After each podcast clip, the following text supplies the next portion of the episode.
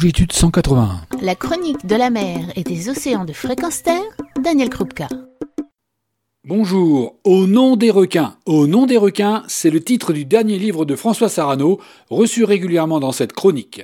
François Sarano, plongeur, océanographe, conseiller scientifique et dauphin du commandant Cousteau, est aussi un conférencier, auteur et co-scénariste de films, dont le film Océan de Jacques Perrin, où on le voit nager avec un grand requin blanc, épaule contre nageoire, dans la paix et la joie d'une rencontre incroyable.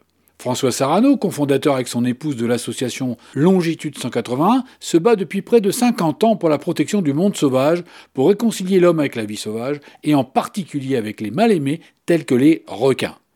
Ceux-ci, pour leur délit de sale gueule, on le sait, sont exterminés par pêche ciblée pour leurs ailerons alimentant les plats asiatiques ou par surpêche aveugle et accessoire.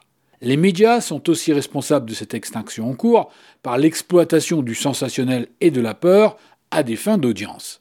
Dans ce nouveau livre, préfacé par Sandra Bessudo, plongeuse franco-colombienne engagée pour la protection des requins également, et qui fut ministre de l'Environnement en Colombie, dans ce livre qui fera date, on découvre l'univers méconnu des différentes espèces de requins. François Sarano nous surprend, modifie ce que l'on croit savoir des requins et du monde marin. Dans ce livre, que vous pouvez vous procurer sur la boutique de l'association Longitude 181, dont je vous donne tout de suite l'adresse, boutique.longitude181.org, dans ce livre donc, on découvre que notre imaginaire commun autour des requins nous submerge, même quand on se croit au fait du sujet, plongeur ou biologiste inclus. Au fil des pages, qui donnent une voix ou sans voix, on découvre les malentendus autour des requins, les différences existantes entre les espèces, les comportements, les aptitudes extraordinaires que les requins possèdent, ainsi que leur place dans le monde océanique. On y découvrira leur extraordinaire monde sensitif, sensoriel et sensuel.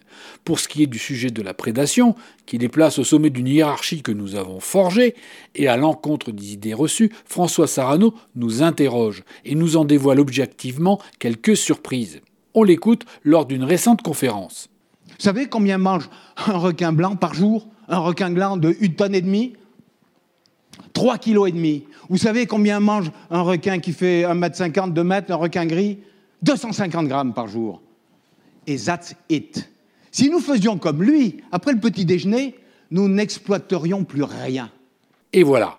Et au-delà des interrogations pragmatiques sur les requins, le livre de François Sarano, Nom des requins, c'est un voyage quelque part aux côtés de Lady Mystery, grand requin blanc, qui est à l'origine de ce livre. Lady Mystery qui jouit d'une liberté sauvage que nous, humains, tâchons de détruire par un massacre qui conduit à l'effondrement dramatique de toutes les espèces de requins et la quasi-disparition de certaines d'entre elles dans l'indifférence générale. En effet, on estime à 70% la réduction du nombre de raies de requins au cours des 50 dernières années.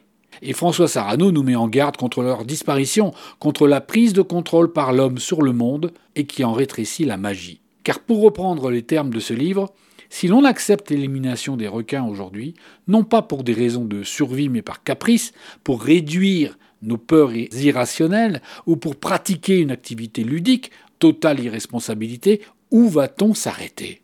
Combien d'autres espèces allons-nous supprimer par commodité? Où mettre le curseur? Nous sommes déjà dans un monde sans requins, pourquoi alors s'acharner à préserver leurs derniers représentants? Reclus dans nos cités hors sol, égarés dans nos mondes virtuels, nous n'avons pas vu les bouleversements écologiques que ces disparitions ont occasionnés. Pourtant, nous ressentons confusément que la disparition d'une espèce comme d'une œuvre d'art nous appauvrit irrémédiablement. Alors qu'en penser et que faire?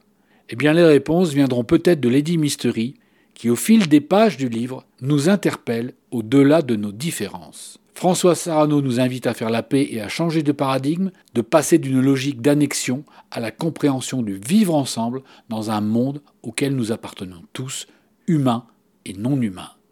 Pour acquérir ce livre, en soutenant l'association de François Sarano, consultez l'adresse boutique.longitude181.org. Retrouvez et podcastez cette chronique sur notre site fréquence